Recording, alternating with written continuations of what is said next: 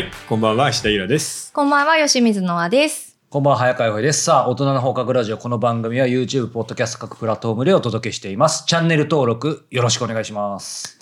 そう、ちゃんと言うようになったんだもんね。はい、ちゃんと言うようになはい、ります。えーで、今回はですね来、ました。はい、タイトル、えーリマスターは成功したのかというのが今回のタイトルですね。もう一瞬何かわかんないですね。はい、えー取り上げるのは待望のというか話題の、はいえー村上春樹さんの新作「街とその不確かな壁」うんこれなぜリマスターっていうと、はいいうかとですねこれ1980年に文芸誌で発表されてるんですよね中編が。うん。特にあのこの小説の第一部の部分なんですけどその中編をもう一回リライトリマスターして今の時代に持ってきたと。うん。うん。で、春樹さん71歳から3年かけてこの本を書いたんですって。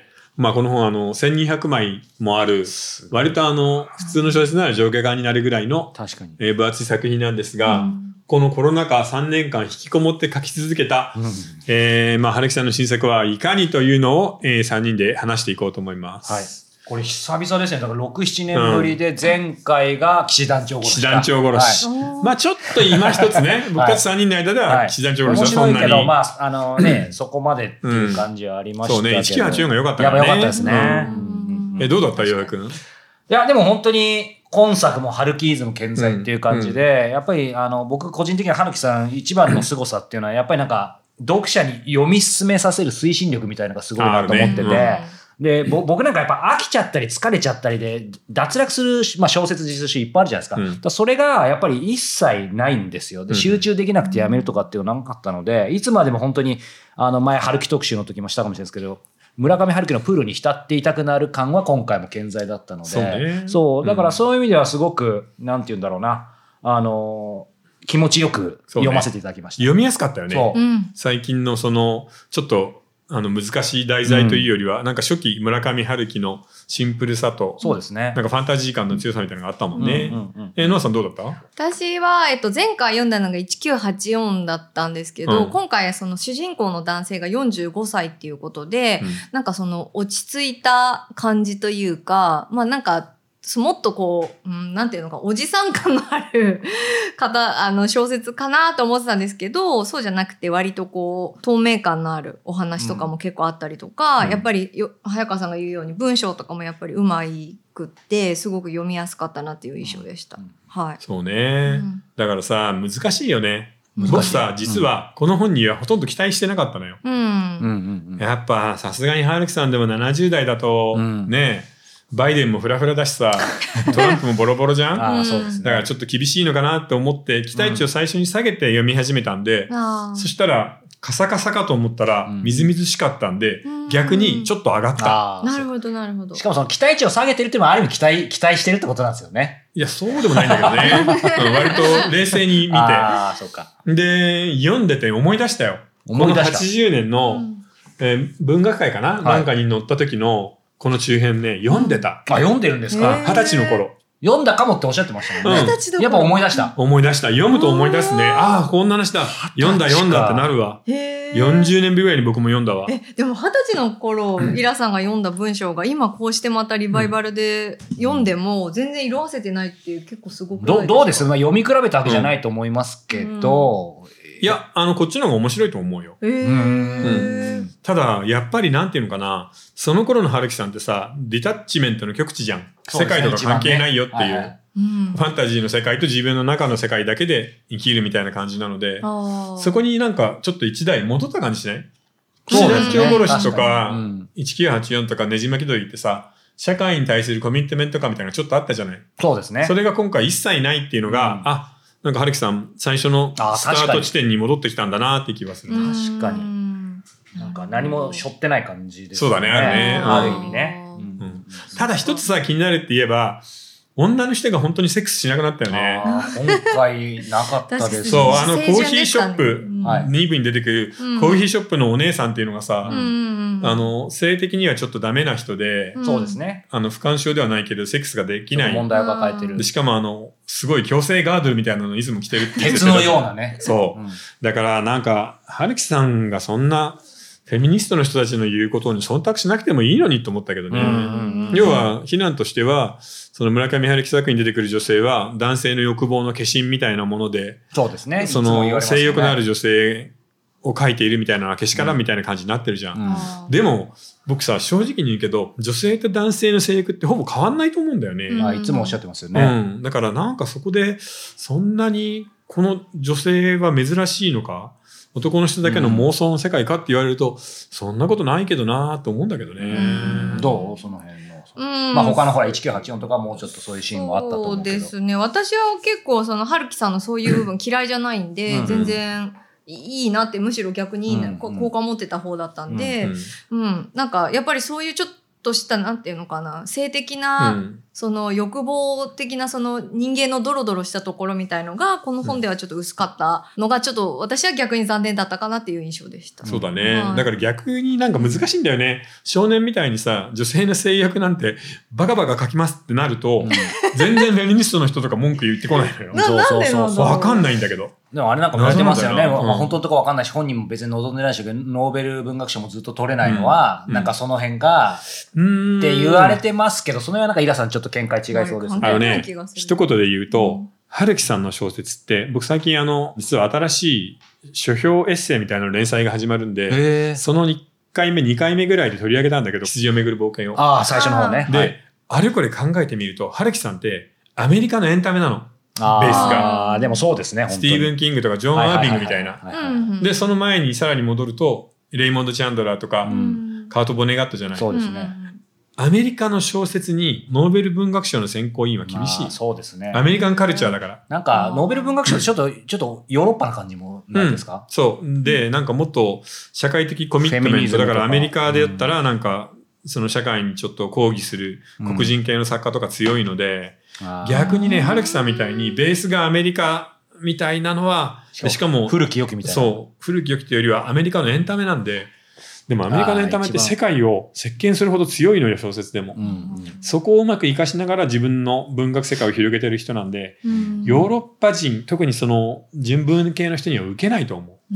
そこだなって思ったヨーロッパと純文はちょっと相性がいいのか。だから大江さんとかそですよねう。。そう。日本の古い人文は相性いいんだよあーわかるね。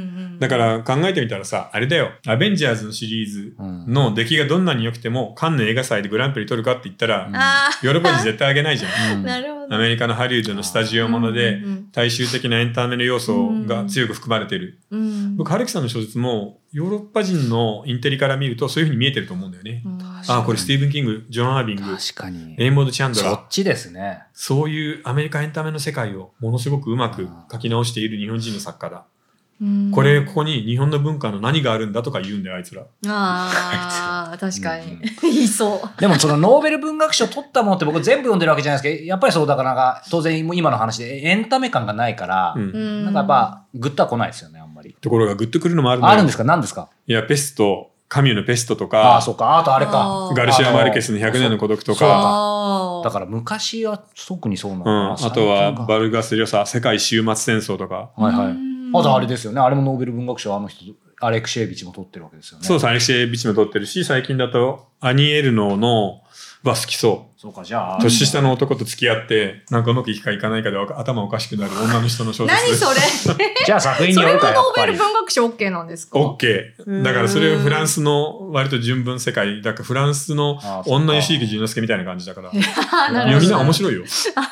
うん読んでみます。うんでもマルケス出てきましたけど、マルケスとかボルヘスとかは春樹さん好き好きですよね。これもよく出てきますもんね。うんいや、だから、なんかね、ちょっとやっぱり難しいのはそこだなって思うな。アメリカのエンタメ小説って素晴らしい力があるんで、うんそこをうまく使いながら、うんサスペンス。あ、だから、今それで思い出したんだけど、そういう意味ではさ、あの、1984って殺し屋の話じゃない、はいはい。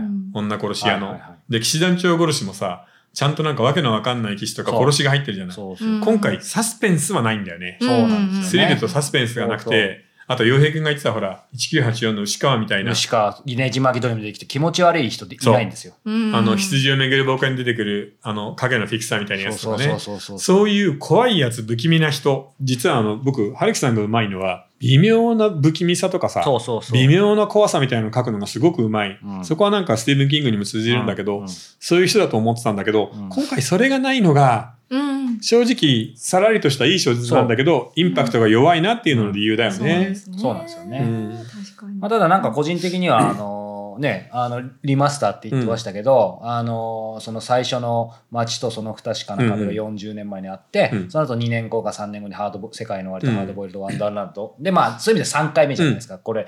だから、個人的にはその世界の終わり、ん？世界の終わりはアーティストか。せ、相手もいいのか。世界の終わりとハードボイルドワンダーランドですよね。そうだよ。うんあのーがすごい最高傑作みたいにねじ巻き鳥かそっちかって言われた時に、なんかいっつも読んでもねじ巻き鳥は面白いけど、この世界の終わりとの方は全然正直グッと来てなかったんで、うん。なんか俺の感覚がおかしいのかなと思ってたんですけど、うん。まあ本人もやっぱり腑に落ちてなかったらしいんで、そういう意味ではなんかやっぱ3回目で書き直して、すっきりしたなっていう感じはありますよね。イラさんどうですか、世界のワイトの方は、うん。各世界が新しかったんだよね。うん要は初めて2つの世界っていうそう、当時すごライトモチーフを掴んだのでその新しさがあったんだけど、で、も小説自体の出来完成度として考えると、うん。やっぱりねじ巻きとか1984の方がいいんじゃないかうな。うん。いや、話つきませんね。いや、面白いよね。はいはい。うん、でも僕も結構読むのしんどいかなと思ったら意外とスルスル2日ぐらいで読めたんで、うんやっぱり面白いんだなと思った。ね推進力はすごいですね。さあ、ということで、まだまだね、僕ら話したいこと1割ぐらいしか話してませんので、この続きは本編でということですので、その前にお便りとご質問お願いします。はい。えー40代の女性からいただいています。えーこんにちは。いつも楽しい放送ありがとうございます。先日のジャズの回と SF の回、面白かったです。へジャズは仕事の BGM としてたまに聞いていますが、あまり詳しくなかったので体系的に知ることができてよかったです。私は若い頃ロックが好きだったので、ロックの回もあればぜひお願いしたいです。うんーおーいいね。全然やれるけど。えー大体、どのアーティストが取り上げられるかは予想できますが、イラさんのセンスが光る選曲までは予想できないので楽しみです。また、SF の回でも、えー村上春樹さんの回でも、影の極にての紹介でも思ったのですが、うんやっぱりイラさんの本の紹介がうまくて、心をつかまれて読みたくなってしまいます。私は持病の影響から辛い話や残酷な話はしんどくなってしまって、触手が動かないのですが、そういう本でもイラさんの解説を通して知ることができて、そのストーリーの豊かさに触れられるような気がします。本の紹介をこれからも楽しみにしていますね。というおーありがたいね。コメントです。えーでも意外と40代の女性で SF の回が好きって珍しくない、ねいいですねうんうん SF 好きなんですね。はい。じゃあ次、質問いきたいと思います。えー自分の時計で働く仕事についてもう少し詳しく教えていただけないでしょうか、えー作家、カメラマン、自営業など思いつきますが、その他にどんなものがあるのか、それができるようになるにはどうすればいいのかも含め、より詳しく教えてください。また、自分の時計で働けるがゆえに生まれる悩みや問題などがあったら、それについても教えていただきたないるほどです。。これだけでメインテーマになります。うんなるねでも何かしら自分の特技を人に売って暮らすフリーランス系の人は全員自分の時計で働いてるよね。ううん。ん。だからもう職種はいろいろだと思う。それこそ刺繍を受ける人とかさ、ああるじゃない？い名前の刺繍をする人とか。例例えばあの英文のカリグラフィーで文字を書く人、あるいは筆がうまくて結婚式場の案内とかを書いてる人とかもいるいるし、いるいる。何でもいるようね。ん例えば出張で寿司を握る人とかさ、あ掃除屋さんとか何でも屋さうんチケット取る人。あ。はいはいはい。あの、意外と特技とかなくてもその世界のことが分かってればできる仕事っていっぱいあるんで、うん自分の性格とかを考えながらやってみると、意外とバイタリティがある人だったら食えるよね。うん。これどうですか？まあこれだけメインテーマに、あのするぐらいであんま深く突っ込まない方がいいかもしれないですけど自分の時計っていう意味では今井さんがね、うん。触りでおっしゃった通りだと思うんですけど、厳密に言うとそのフリーランスとか自営業でも、形上は自分の時計持ってても、うん。実際自分で時計動かせてない、まあ、く苦しい状況みたいな時もあるじゃないですか、あのそのスタンス。正直言ってさ、うんどんな仕事も、ね、春樹さんの小説みたいに、6年でも7年でも待ってくれるっていう人はいないんで、はい締め切りがあるから、その時には大変ですよ。うんただ、それ以外では自由だよってことなんだよね。うんうんそこは違いますもんね。そうそう、そこも全然違うし、うんで、あともう一つ欠点っていうのは、やっぱあまりにも生活と仕事がくっついちゃうんで、区切りがつけにくいよね。うん食事近接しますよねそれはありますうな。ん。だからそこら辺は良くないとこかもね。うん会社、オフィス出たらもう仕事のことは忘れられるみたいな仕事もいっぱいあるじゃない、うん定時で終わって、それ以外の時間はもう完全に忘れられるみたいな。うんそういう仕事もなんかちょっと羨ましいなって思う時はあるよ、僕たちも。うんあとあれじゃないですか。もう僕なんかは、そう、そうは言っても結局心地良いので問題かもしれないですけど、その、基本的にそうじ自分のペースで今の話と続きますけど、作れるので、無理無理やりああの人と会わなくても、うんなんか極限まで、まあもともとつまりリリモートワークをコロナ前からある意味できるじゃないですか。うんだから、それはすごく今もいいんですけれども、ややもするとやっぱりそう、ひ人とあんまり会わなくなったり、社会と、それこそデタッチメント。あるある そう。なんかさ、その良し悪しありますね。ん、正直やっぱり世の中に行くと自分と合わない人が嫌だなって人もいるじゃない、んでもそういう人と会って話をするのも意外と役に立つんだよね。大事ですよね。そう、反面教師っていう点もあるし、うん自分が思っても見なかった価値観とか世界を教えてくれるんで、うんまあだから、よし悪しで、どっちが絶対にいいってこともないんだよね。で、みんな仕事のこと悪く言うけど、仕事がなかったら人生って退屈よい。や、本当そうですよ。何十年もあるんだから。どう？ただ。いや、もう本当今、イラさんが言った通りだと思います。ただ、ゴロゴロするのにも結構飽きるじゃないですか、やっぱすぐ。うん割とすぐ飽きますよね。飽きる飽きる。だから、趣味、なんか、イラさんがよく言ってる人生って暇つぶしだよ、みたいなこと、うんあの、よくおっしゃってますけど、その暇つぶしの最たるものがやっぱ仕事なのかなとうんね、思いますけど言えてる。ねうんそこだと仕そのぐらい事は大事だけど、所詮仕事とも言えますよね。そうそうそうそう全然でもそのぐらいの気持ちでいいいい気がしますけどねなんか身を粉にしてなんかこの会社のためにとかって別に今は思わなくたって楽になった、ノアさんのおかげで。で？でもそうやって考えるとさ、うん。暇つぶしの三大暇つぶしってさ、うん。仕事と恋愛とうん。アートだよね。アート、まあそれアートはエンタメでもいいんだけど、うん。まあ読書も入りますそう、よね。読者、映画、うん。漫画全部含めて、その三つで遊んでればいいんじゃないかな。うん。いやもう最高ですよね。でもそう考えるとマジ人生ちょっと楽しくなってきた。楽しいし、それ、所詮そんなものってことですいや、ってうんいうかさ、やっぱいいよ。日本やっぱなんだかんだ言って恵まれてる。あそうですね。本当思いますね。うん、ネットフリックスだってさ、2000円弱じゃ。うんんで、あんなに見れないしさ、昔だったら。いや、それこそ、本当本当だよね。物価上がったってさうん、ミスタードーナツ1個150円とかだよ。うんいや最高じゃん俺昨日3つ食べちゃったよ、もう。えいや、だから、新幹この線口で前さ、YouTube 見てたらさ、アメリカ人が日本に来て、何でも安いってびっくりしているって言うんだけど、でもこの暮らしをアメリカでやろうとすると、アメリカはやっぱり物価が高いから年収本当そう。600万とか700万とかないとできないから、うんその豊かさっていうレベルでは同じぐらいだって言ってたよ。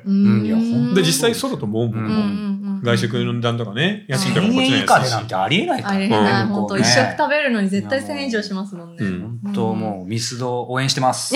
はい。ミスド吉野家もねもう最高ですよ、コーヒーもおかわりだな なんでこんなこと言ってるのかわかりませんけど。はい。はい。